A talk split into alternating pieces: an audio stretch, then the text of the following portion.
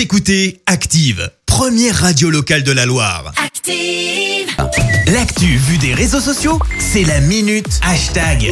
6h54, on parle buzz sur les réseaux avec Clémence. Ouais, ce matin, on parle d'une image plutôt virale ce week-end d'un bateau, euh, plus précisément un coincé dans le canal de Suez. Conséquence, eh ben c'est simple, c'est une partie du trafic mondial qui est paralysée euh, puisque la navigation entre la Méditerranée et la mer Rouge est impossible pour le moment. Ça concerne pour info 370 navires bloqués et dans l'attente. Alors le porte-conteneur, pour se faire une idée, c'est 400 mètres de long, 59 de large et 220 000 tonnes de chargement. Et comment te dire, bah les internautes, ils ont préféré en sourire. Ah, Euh, tout ça en attente pour passer le canal de Suez, écrit cet internaute avec un emoji mort de rire et une photo de tous les navires en train d'attendre. Un cosplay du canal de Suez en Russie, tweet Cassius Belli, et tu vois un bus en travers sur une route enneigée.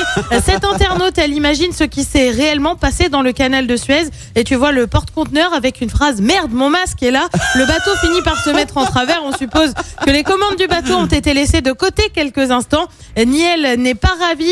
Euh, ma commande, c'est sûr, elle est bloquée sur le canal de Suez. J'ai trop la haine. Alors pour info, dans le porte-conteneur, du coup, on retrouve des moutons. Alors ça, c'est pas super pratique. Je suis pas sûre que ça lui serve. Non. Euh, Des meubles Ikea, et Ouais. mais aussi euh, du pétrole. Ma petite, euh, mon petit tweet préféré ce matin, c'est celui-là. Incroyable, l'Evergreen a réussi à sortir du canal de Suez, mais il est maintenant coincé à marée basse devant le Mont Saint-Michel et tu vois une montagne sur un montage pardon sur Google Maps.